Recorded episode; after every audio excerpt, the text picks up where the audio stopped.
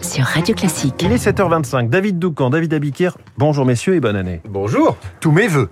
Merci. L'info politique, David Doucan, euh, rédacteur en chef du service politique du Parisien. Cette information, ce matin, l'ancien Premier ministre Manuel Valls sort un nouveau livre et c'est pour nous parler d'Éric Zemmour. Oui, le titre est explicite. Zemmour, l'anti-républicain. Le sous-titre euh, ne l'est pas moins. Face au danger de la contre-histoire, un autre récit est possible. Le nouveau livre euh, de l'ancien Premier ministre sort le 12 janvier aux éditions de l'Observatoire. C'est une sorte de manuel anti-Zemmour.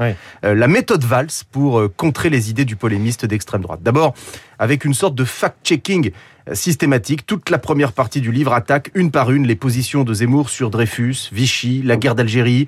Manuel Valls, avec qui j'ai échangé, explique sa démarche, je cite, « Je démonte ces mensonges parce qu'ils cherchent à disculper les anti-Dreyfusards, les collaborationnistes, les tortionnaires de la guerre d'Algérie. Il le fait pour détruire la France, il ment pour excuser l'inexcusable. Fin de citation. L'essai euh, dénonce donc, mais dans une seconde partie, il propose, Valls enjoint les républicains de tous bords à investir la question de l'identité, à ne surtout pas la laisser à l'extrême droite, aux républicains de démontrer que le récit national est celui humaniste des Lumières et pas la vision d'une France repliée sur elle-même triste, nous dit Valls. Mais pour être audible, selon lui, les républicains doivent être exigeants. Sous-entendu, bannir tout angélisme. Valls assume, par exemple, euh, totalement d'avoir, il y a un peu plus de deux semaines, appelé à arrêter l'immigration.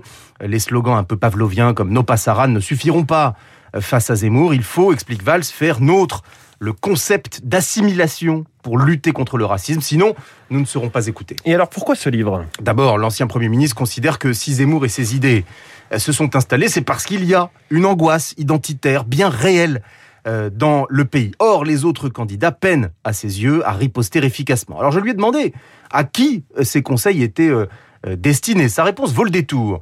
Mon message s'adresse à tous, dit-il, mais surtout à ceux qui ont une chance de l'emporter, donc Macron ou Pécresse, euh, puisque la gauche est désespérément morte aujourd'hui. Ouais, voilà. C'est ce que dit Manuel Valls. ouais. C'est ce que dit Manuel Valls, bien sûr. Donc après les gauches irréconciliables, euh, Manuel Valls nous parle de la gauche morte. L'ancien Premier ministre n'a absolument pas, euh, par ailleurs, renoncé à servir son pays. Je suis fait pour gouverner, confie-t-il parfois en privé. Donc avec ce livre, il se positionne en missile anti-Zemmour au service du camp modéré, en espérant une fois de plus être rappelé en première ligne. J'ai déjà servi mon pays, et si je peux le faire à nouveau, je le ferai. Mais je suis tellement angoissé par le débat identitaire tel qu'il est posé que peu importe, confie-t-il enfin. Il faut qu'on le mène, ce débat, qu'on le gagne, et puis ensuite on verra. L'info politique de David Doucan, c'est tous les matins à 7h25 sur Radio Classique.